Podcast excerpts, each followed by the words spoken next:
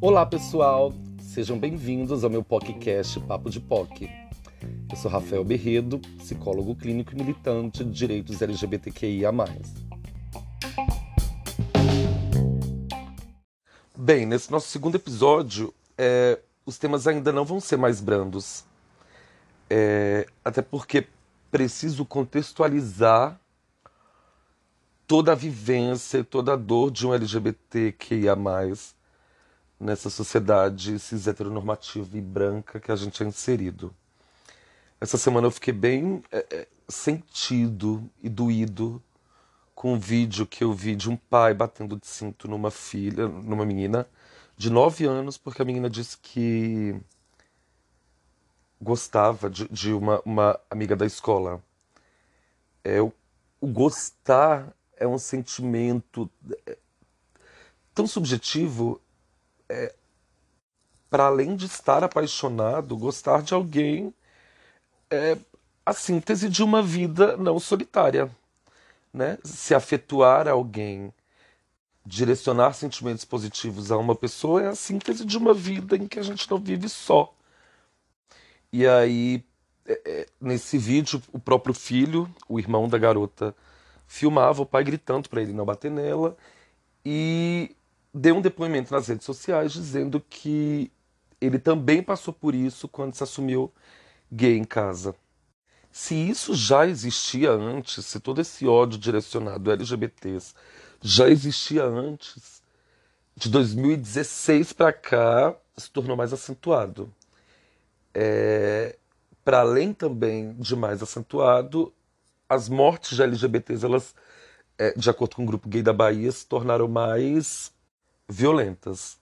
E essa reprodução de um padrão heteronormativo onde uma menina não pode direcionar afeto a outra menina, onde o menino não pode direcionar afeto a outro menino, faz com que a gente construa é, esses muros onde nós, que somos LGBTQIA, meio que nos acostumamos a, a, a construir ao nosso redor.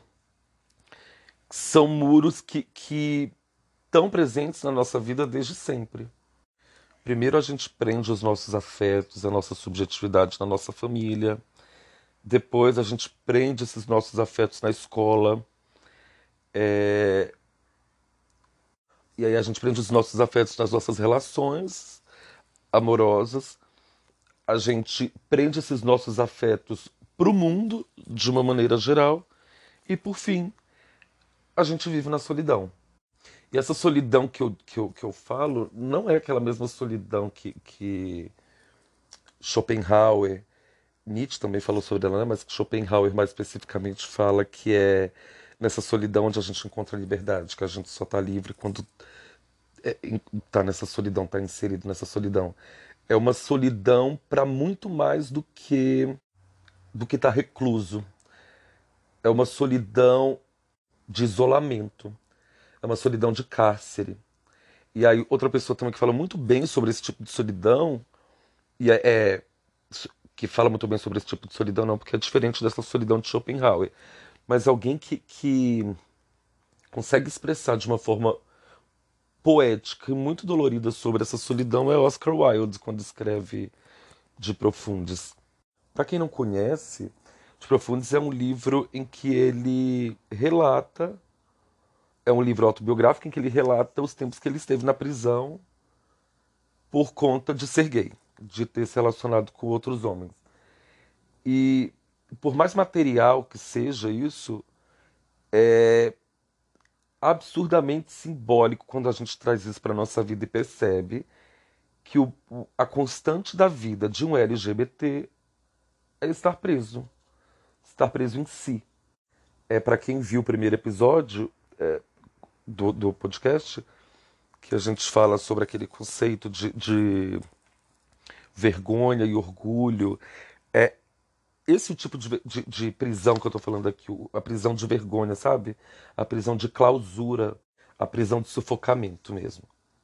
Um outro ponto muito importante de despontuar é que o que a gente tem percebido, que a gente que é LGBTQI a mais, tem percebido é que as pessoas, a grande maioria delas, fingem tolerar.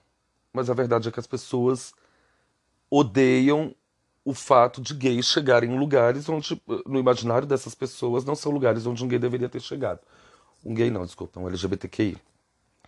É, porque no imaginário dessas pessoas, chegar em determinados lugares é subverter uma ordem que beneficia apenas a elas. E aí, quando a gente percebe que, que existe um, um primeiro um candidato que depois se elege é, presidente da República, que, que se elege com esse discurso, foi esse o discurso principal, foi a, a bandeira principal que fez com que ele tivesse tantos votos. Bolsonaro basicamente se ancorou no discurso de ódio e de ataque à comunidade LGBTQIA, personificado basicamente na figura do Jean Willis. E durante toda aquela campanha de disseminação de fake news que envolvia o nome dele e de extermínio da, da, da, do caráter do, do, do Jean, é que se firmou basilarmente uma, esse, esse. Como eu posso explicar? Essa cultura de ataque maciço e de ataque constante aos LGBTs.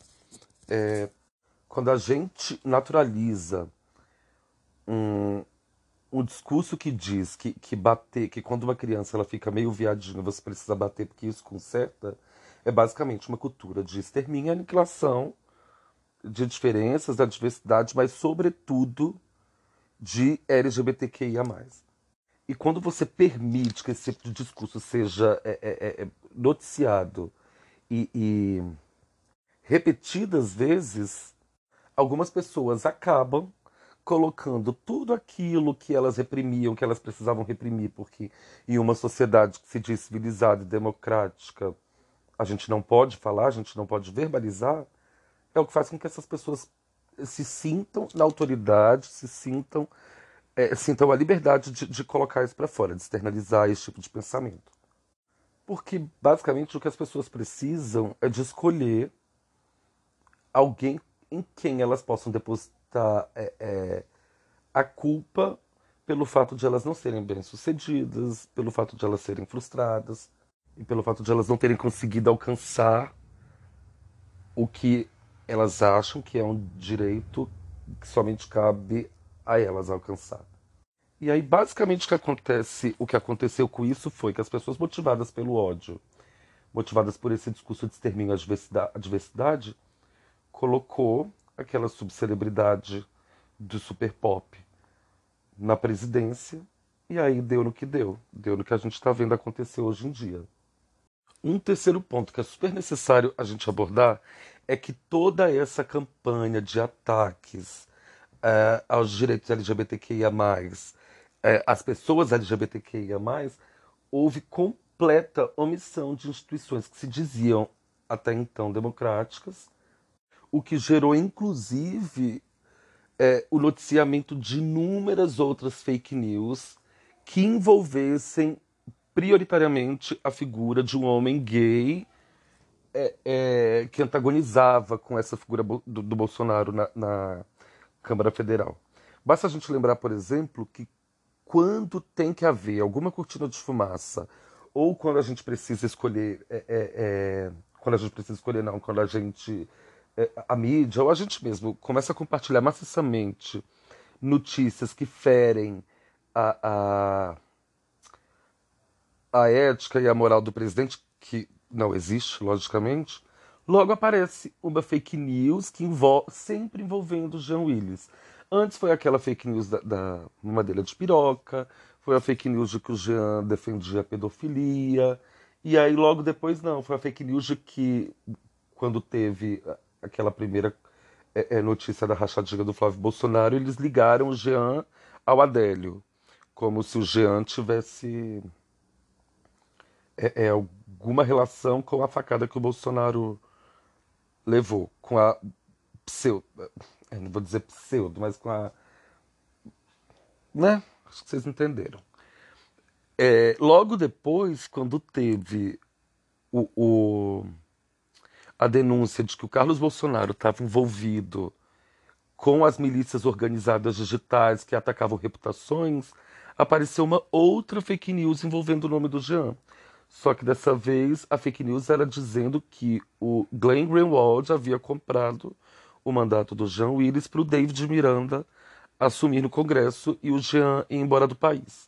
Porque ele sabia que seria preso por conta do caso Adélio, da facada. É, e assim, notícias que não tem nenhum fundo de, de, de verdade, que foram investigadas e ninguém achou nada. Mas que é esse o modus operandi do governo quando ele quer acenar para a base dele, fazer com que a base dele, os gados, se organizem, comecem a atacar essas pessoas que estão é, é, é, publicando e, e, disseminando as denúncias contra o Bolsonaro, que todas elas até hoje que foram divulgadas pela grande mídia são investigadas, comprovadas, ainda que haja toda uma morosidade na justiça, que a gente perceba toda uma morosidade da justiça e das instituições democráticas, e quando a gente vê, por exemplo, que não tem intenção, ou talvez eu não digo nem intenção, quando talvez possa haver algum tipo de conluio que a gente não sabe, para não investigarem a fundo essas denúncias que aparecem contra ele ou contra os filhos dele. E aí vocês imaginam que são tantas as notícias absurdas e estapafúrdias que aparecem envolvendo o nome de um, um, um deputado federal abertamente gay que antagonizava com ele no Congresso, que a gente começou a ver uma plataforma de governo que não falava nada sobre assuntos relevantes à realidade do país, mas que se amparou basicamente em falar sobre a distribuição de kits gays nas escolas, que tinha sido feito pelo Jean Willis, é proposto pelo Jean Willis, pelas mamadeiras de piroca que seriam distribuídas nas creches, também é, como um projeto de lei feito pelo Jean Willis, como a transexualização infantil das crianças que quisessem fazer o processo de transexualização e de é, é, é, hormonização desde crianças. Então, basicamente, o que a gente pode concluir é que se a maioria da população vota no sujeito que, que difundiu e disseminou esse tipo de notícia, que visivelmente são notícias absurdas e que jamais seriam é, é, propostas por um deputado minimamente coerente, significa então que, embora essas pessoas saibam que essas notícias possam não ter nenhum fundo de verdade, mas são pessoas que, que, que querem acreditar na notícia de que um homem gay pode estar tentando acabar com todo o, o, o modelo cis heteronormativo. E essa pessoa ela pode até achar que é mentira é, no fundo, talvez ela até ela saiba que isso é uma, uma, uma mentira. Mas ela decidiu acreditar que isso é uma verdade, porque no fundo, no fundo, as pessoas odeiam homossexuais. Sobretudo homossexuais em posição de poder. E quando a gente chega nesse nível de debate e nesse nível de plataforma política que elege um nojento daquele, é que a gente vê realmente que o Brasil deixou de ter partidos antagônicos ideologicamente e que divergem ideologicamente nos seus planos de governo, nas suas plataformas políticas, e adotou um modelo de ataque a inimigo, quando o, o, o pensar diferente no Brasil, na verdade, não deveria ter sido uma é, deveria ter sido transformado nessa plataforma, nesse ringue de briga. Não, a divergência política, inclusive, é, é um dos pilares de uma democracia. Se as pessoas divergem e se elas são eleitas de acordo com suas divergências ideológicas, é isso com que faz que um debate político seja frutífero. E aí é que a gente entra num ponto muito específico de alimentação ao discurso de ataque à comunidade LGBTQIA. É impossível a gente falar sobre violência à nossa comunidade se a gente não falar de pessoas públicas e, sobretudo, pessoas públicas fundamentalistas religiosas que insuflam esse tipo de discurso e que alimentam esse tipo de ataque. Assim, é, é de notório saber, eu nem precisaria estar tá tendo que dispor do meu tempo para falar sobre essas pessoas, mas basta um Google é, ou uma pesquisa rápida no YouTube que a gente consegue enxergar aqueles discursos horrorosos do Silas Malafaia, os discursos pavorosos e mentirosos do Marco Feliciano. E aí também não são discursos nem só direcionados à comunidade LGBT apenas, mas direcionados ao povo africano, ao povo negro, em que ele relaciona a AIDS como um castigo a um continente amaldiçoado. Assim, é, absurdos que em uma sociedade civilizada e democrática levariam qualquer pessoa para a cadeia. E aí essas pessoas é, é, se ancoram e se amparam no, na imunidade parlamentar para poder divulgar esse tanto de absurdo que, que, infelizmente, nenhuma outra instituição democrática no país tem culhão para ir lá e parar. Então é todo um, uma engrenagem que se juntou em torno da figura do presidente. É, basta lembrar que esses é, fundamentalistas religiosos, esses pastores, extorquistas da fé de pobre, todos ampararam o, o, o, e, e, inflaram a campanha do presidente, inclusive é, agitando as bases eleitorais de, é, deles para divulgar, divulgarem, difundirem esses ataques que o presidente fazia contra a comunidade LGBTQIA+. E aí por que que essas instituições elas não coibiam não coibiram, na verdade, é, esses tipos de ataque, esses tipos de, de, de violências contra nomes é, relevantes da comunidade LGBT.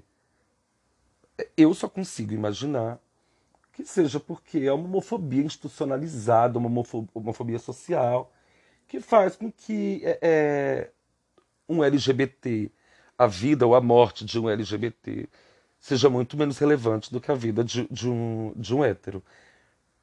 E aí, gente, é, a gente chegou num ponto tão, tão é, inimaginável da, da, socialmente, na política brasileira, de a gente conseguir é, achar, achar não, é, é porque como o Bolsonaro levou todo mundo mais para a esquerda, né, de a gente conseguir é, é, cogitar que o general Mourão, que é o nome da extrema direita também, que é um direitista, a gente consegue colocar o general Mourão no, numa no espectro moderado da política, quando ele basicamente tenta consertar o tanto de merda que o Bolsonaro fala.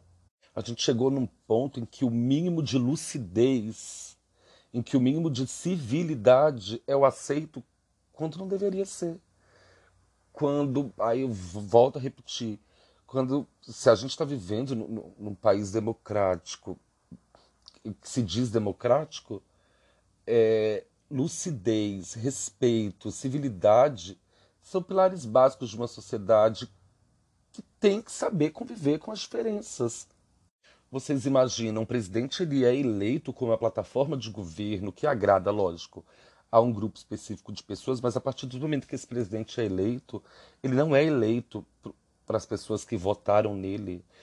Ele é eleito para todos os brasileiros. Ele é presidente do Brasil, ele não é presidente dos eleitores dele, da base é, é bolsonarista.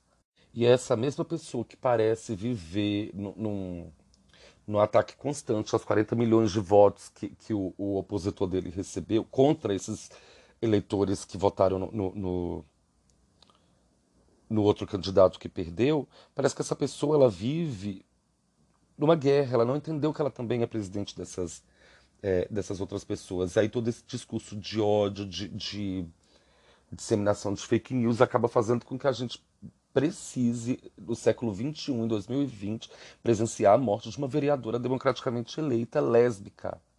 Lésbica e negra.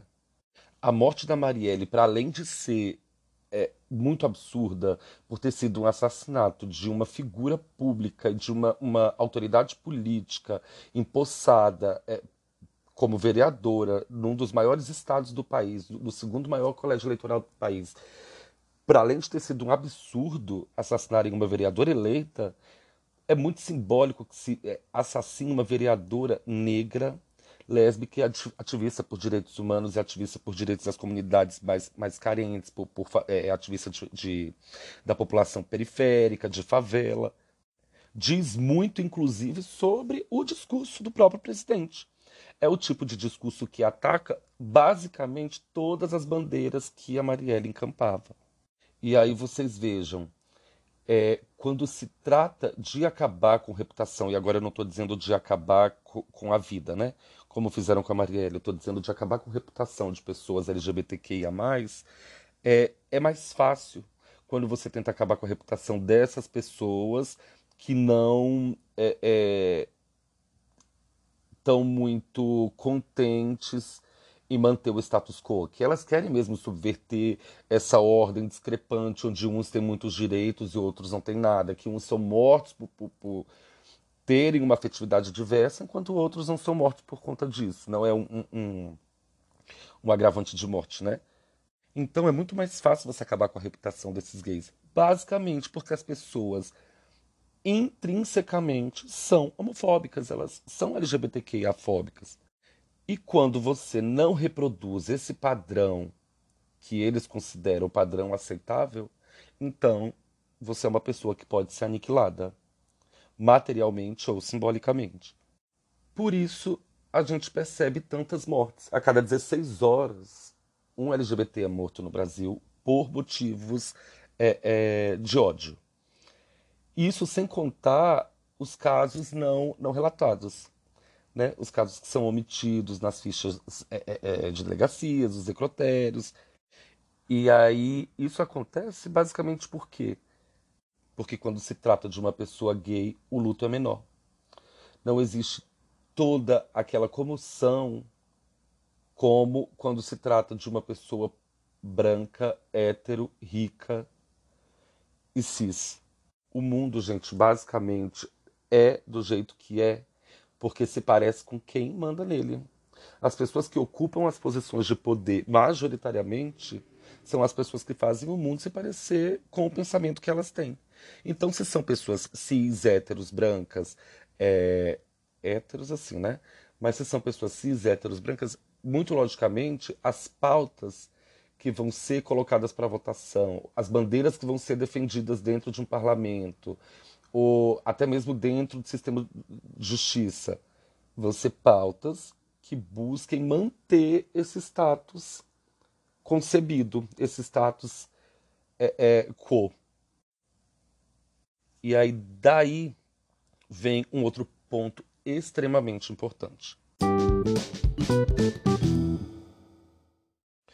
Quando a gente está lidando com mudanças de pensamento e mudanças políticas principalmente tão antagônicas quando a gente consegue ver essas mudanças tão antagônicas em que as pessoas elas guinam totalmente para é, para um lado é natural ou pelo menos esperado que o outro lado de certa forma se fortaleça porque percebe que é necessária uma união e que é necessário uma, uma convergência entre essas pessoas diversas para conseguir uma forma ainda que mínima de, de se proteger, de se defender. Daí a necessidade tão importante de LGBTs não votarem héteros. É, vem uma necessidade quase que gritante da gente votar em figuras LGBTs. De uma forma talvez muito inconsciente, as pessoas conseguiram perceber isso porque, por conta de elas estarem vendo tudo que está acontecendo e, e, e, todos os ataques que a gente vem sofrendo, mais de 70 vereadores LGBTs foram, foram eleitos esse ano nas eleições municipais. E aí eu faço um, um, é, uma menção para algumas delas que foram importantíssimas de, de, de, de entrarem nas câmaras de vereador nas câmaras municipais do, dos, das suas cidades. Uma é a Erika Hilton, que é uma ativista incrível, uma mulher preta trans, que foi a mulher mais votada, e queiram ou não, é uma mulher, foi a mulher mais votada na Câmara Legislativa de São Paulo. nessas últimas eleições. Duda Salabé, que foi a mais votada em BH, na Câmara de, de BH. Bia Caminha, que também é incrível, é uma feminista bissexual negra do Pará, se eu não me engano, eleita pelo PT também. Foi a mais jovem vereadora a ser eleita pelo para a Câmara Municipal do Governo do Pará. Parece que ela tem 20 anos, 21 anos, uma coisa assim. E aí outras que já estão no, no, no, nas suas câmaras, mas que foram eleitas expressivamente também, é, e que estão lá defendendo essas bandeiras. Uma delas é a Erika Malunguinho, que também é maravilhosa, e o Fábio Félix aqui, Erika Malunguinho em São Paulo, né, e o Fábio Félix na Câmara Legislativa aqui do, do, do Distrito Federal. Para além da gente achar que foram muito mais candidaturas eleitas nessas eleições de 2020, a gente tem que se lembrar que 70 novas eleitas é muito pouco para uma população tão grande quanto a do Brasil. É um número quase que ínfimo. Isso significa, basicamente, que se, como dizem, a população de LGBT gira em torno de 15, 25% da população total, a gente não está votando então em quem a gente deveria votar, ou a gente não está conseguindo concentrar votos para eleger quem a gente estava que a gente deveria eleger. Um outro ponto dessas eleições que também foi bem importante para a queda desse governo neofascista que encontrou na nossa comunidade o principal ponto de ataque da sua plataforma política foi o fato de que ele não conseguiu eleger é, é, prefeitos nenhum e de que pouquíssimos vereadores bolsonaristas foram eleitos. Mas daí vem um outro perigo: as pessoas guinaram, aí abre uma aspas muito grande, para um centro que na verdade nunca foi centro. Para um centro que sempre foi direitista, que defende pautas neoliberais, que atacam, é, é, é, é que ferem de morte, praticamente sempre, as comunidades mais frágeis e menos representadas que são basicamente as comunidades LGBTQIA, as comunidades indígenas, a comunidade do povo preto e dos quilombolas. Se a gente não entende que eleger essas figuras de, abre aspas de novo, de centro, não representa nenhum tipo de, de, de, de melhoria para a gente, a gente começa a perceber que, na verdade, o bolsonarismo não serviu é, para incitar nessas pessoas uma chama de renovação e mudança. Na verdade, é, serviu para a gente retornar aqueles velhos caciques de, de estaduais, retornar para colocar de volta esses velhos caciques estaduais. A gente basicamente guinou para partidos que sempre estiveram no poder, tiveram uma perda de poder em em 2006, depois, foram perdendo paulatinamente seus poderes, mas agora estão reavendo esse poder por conta de um ataque que não se enganem, de uma grande mídia que ataca o governo Bolsonaro com a única intenção de colocar a velha direita no poder de novo. Não há intenção da mídia em colocar partidos de esquerda, sobretudo partidos que defendem liberdades individuais e a diversidade sexual. Porque basicamente o que essas pessoas dessa velha direita representam são os grandes é, é, conglomerados empresariais. Então, muito provavelmente a gente vai conseguir ver gente sendo eleita que representa um lobby do, do agronegócio, a gente vai achar gente que, que, que representa a grande mídia de imprensa, a grande mídia, né? A, a, grande imprensa. A gente vai acabar vendo gente que, que representa a indústria armamentícia. A gente é, viu um crescimento gigantesco de eleição de militares, é, que, via de regra, não são muito preocupados com direitos humanos e respeito a eles.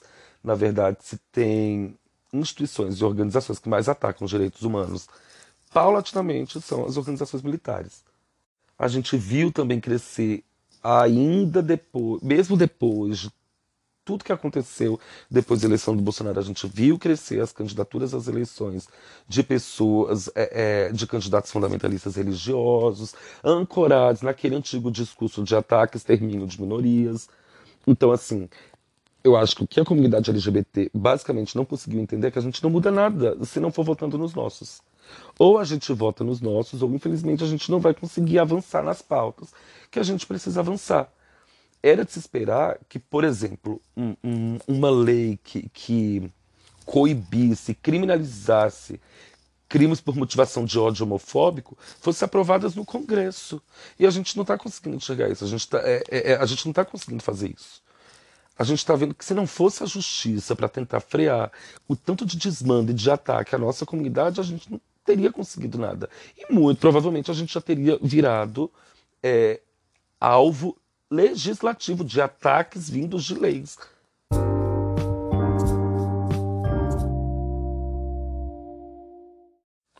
Dito tudo isso, gente, para não ficar tão cansativo e maçante o podcast dessa semana, eu queria propor uma reflexão para a comunidade LGBTQIA, e para as pessoas que dizem apoiar as causas da nossa comunidade. Porque será que no universo de 503 deputados federais a gente só tem um assumidamente gay, que é o David Miranda? Agora a gente tem uma bissexual que vai entrar no lugar do Edmilson, porque ele foi eleito prefeito de Belém, né, do Pará. Por que, que a gente tem esses dois membros da comunidade LGBTQIA+, no universo de 503 deputados? Por que, que a gente tem um senador abertamente gay, que é o Fabiano Contarato, no Senado, em meio a outros 80 senadores além dele, né? São 81. Porque basicamente o mundo que a gente enxerga hoje, feito como é, foi feito pelas pessoas que detêm o poder. E desde o Brasil colonial, as pessoas que detêm o poder são as mesmas pessoas que detêm o poder ainda hoje em 2020. A cada ano, ou a cada quatro anos que a gente foi eleger novos representantes para a Câmara, para o Senado e para as câmaras municipais, estaduais, se a gente não elege LGBTs para ocuparem posições nessas câmaras, o que basicamente a gente está fazendo é continuando a deixar que os heterossexuais continuem legislando sobre a nossa vida, sem que eles saibam basicamente sobre qual é a dor, como é a dor e de onde ela vem, essa dor que nós sentimos. E é por conta disso, de essas pessoas não legislarem a favor de nós, de essas pessoas não, não encabeçarem é, é, frentes que beneficiem a comunidade LGBT, que o mundo continua sendo tão homofóbico, o Brasil, sobretudo, sendo tão homofóbico, oprimindo tantas minorias e, e os grupos diversos. E por isso a gente continua sendo o país que mais mata LGBTQIA no mundo. Pois bem, é, para além de nós sermos o país que mais mata LGBTQIA no mundo por população, é necessário que a gente é, fale alguns pontos. Um, o primeiro deles é que para cada Marielle que se vai, outras dez se levantam. Prova disso foi as eleições de 2020, onde a gente percebeu um aumento significativo, não digo significativo, mas significativo para o que era antes das eleições de, de pessoas da nossa comunidade. O que a gente precisa fazer agora é tomar o espaço que é nosso por direito. E que o que começou lá ainda em Stonewall precisa florescer hoje. Precisa florescer agora, sobretudo nessas campanhas que, que já começaram praticamente para as eleições de 2022. As pessoas já estão numa plataforma política velada, mas já estão. E basicamente é preciso que a gente siga. E a gente vai seguir. E a gente vai seguir que nem um trator. E quem estiver na frente da gente, a gente precisa passar por cima. Viva a comunidade LGBTQIA, viva o nosso orgulho, viva os nossos afetos, viva a nossa performance. Viva as manas trans, sobretudo, que são as que mais morrem por crimes de ódio que começa o traviarcado.